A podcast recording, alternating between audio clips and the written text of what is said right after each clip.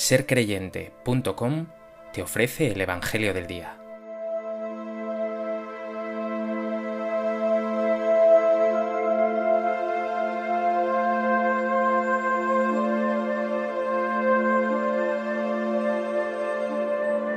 Del Evangelio de Lucas. Un sábado entró Jesús en casa de uno de los principales fariseos para comer, y ellos lo estaban espiando. Notando que los convidados escogían los primeros puestos, les decía una parábola. Cuando te conviden a una boda, no te sientes en el puesto principal, no sea que hayan convidado a otro de más categoría que tú, y venga el que os convidó a ti y al otro y te diga, cédele el puesto a este. Entonces, avergonzado, irás a ocupar el último puesto.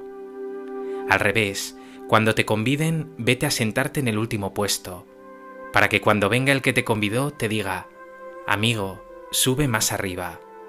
Entonces quedarás muy bien ante todos los comensales, porque todo el que se enaltece será humillado, y el que se humilla será enaltecido.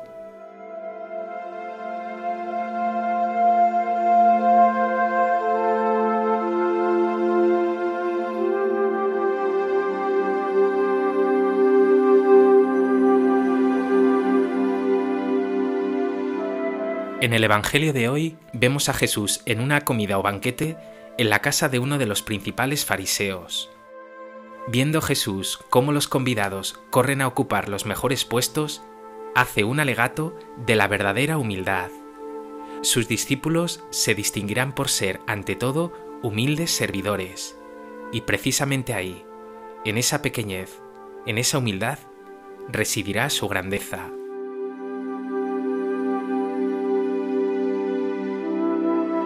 A propósito de este texto del Evangelio de Lucas, me gustaría compartir contigo tres reflexiones. En primer lugar, quiero detenerme en las palabras de Jesús al ver que en esa comida los invitados corren a escoger los primeros puestos. Cuando te conviden a una boda, no te sientes en el puesto principal, no sea que hayan convidado a otro de más categoría que tú. Tú vete a sentarte en el último puesto, para que cuando venga el que te convidó te diga, amigo, sube más arriba, entonces quedarás muy bien ante todos los comensales. Con estas palabras, Jesús no está haciendo alusión a una norma de educación, menos aún a una estrategia para quedar bien ante los demás, una especie de argucia para conseguir finalmente el primer puesto. Esa hipocresía o doblez no podría venir jamás de labios de Jesús. Por el contrario, con esta parábola, Jesús está marcando el camino que tantas veces ha trazado, el camino de la humildad. La palabra humildad viene de humus, que significa tierra. El humilde es el que vive en la tierra, a ras de suelo, el que es consciente de su pequeñez y debilidad, el que sabe que está hecho de polvo de la tierra, de barro.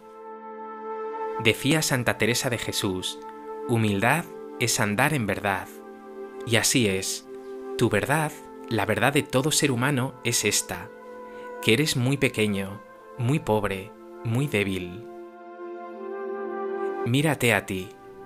¿Te reconoces pobre, sencillo, humilde, débil, muy de barro?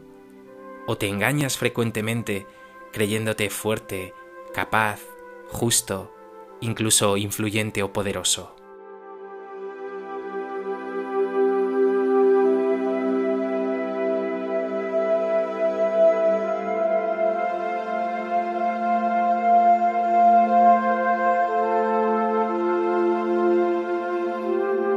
En segundo lugar, esta humildad que pide hoy Jesús para los suyos, en realidad para todos, no es algo marginal. Una y otra vez en el Evangelio ha recalcado que el que quiera ser primero ha de ser último y servidor de todos.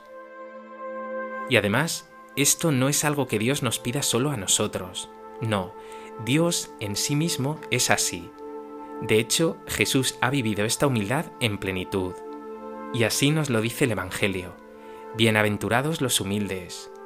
El Hijo del Hombre no ha venido a ser servido, sino a servir. Aprended de mí que soy humilde de corazón. Y de un modo singular ha expresado Jesús esta humildad en el gesto del lavatorio de los pies. Y esta humildad del Hijo de Dios la veremos expresada de modo extremo en su muerte en la cruz. Lo resume bellísimamente San Pablo en su carta a los filipenses. Jesús, siendo de condición divina, se humilló a sí mismo, por eso Dios lo exaltó sobre todo. Y la Virgen María, la Madre de Dios, que vivió en plenitud esta llamada del Señor, lo expresa también con claridad en el Magnificat. El Señor ha mirado la humildad de su esclava.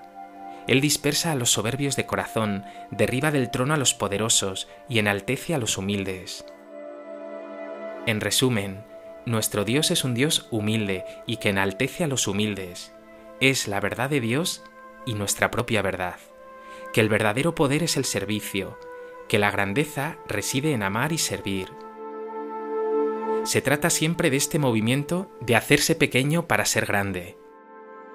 Por eso, no sorprende que hoy Jesús con esta parábola concluya, Todo el que se enaltece será humillado, y el que se humilla será enaltecido. Pregúntate, ¿qué prima en tu vida? ¿El amor y el servicio pasando incluso desapercibido? o ese buscar siempre ser considerado y reconocido?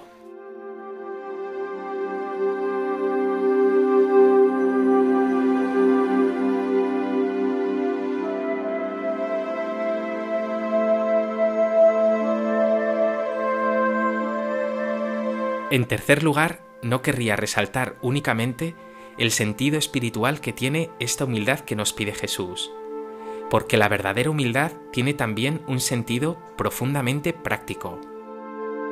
Ser humilde, caminar sabiéndose pobre, sencillo, necesitado de los otros, te permitirá establecer una relación preciosa con tus hermanos. La humildad allana el camino para el encuentro con el otro, mientras que el engrimiento y la soberbia levantan muros, echan para atrás. ¿Quién querría rodearse de una persona que se considera mejor que tú que no está dispuesta más que a buscar su propio beneficio a costa de los otros, y que en definitiva vive en ese espejismo, en esa fantasía, en esa mentira de creerse algo.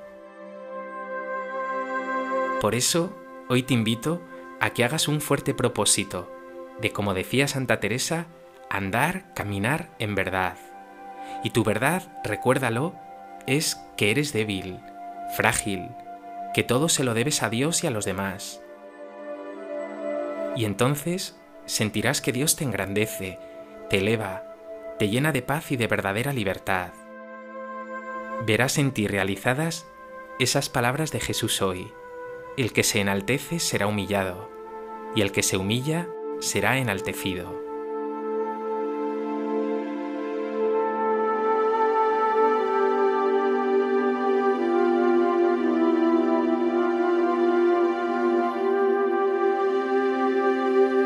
Pues que este Evangelio te lleve a descubrir la grandeza de la pequeñez, es decir, la grandeza que esconde saberse humilde, vivir sabiéndose pequeño, pero al mismo tiempo amado y engrandecido enormemente por un Dios que te quiere así. Señor Jesús, tú encarnaste como nadie esta humildad, este hacerse último y servidor hasta el final Hoy te pido de corazón que me ayudes a caminar en la verdad. Ayúdame a reconocerme pequeño y sobre todo la grandeza de tu amor.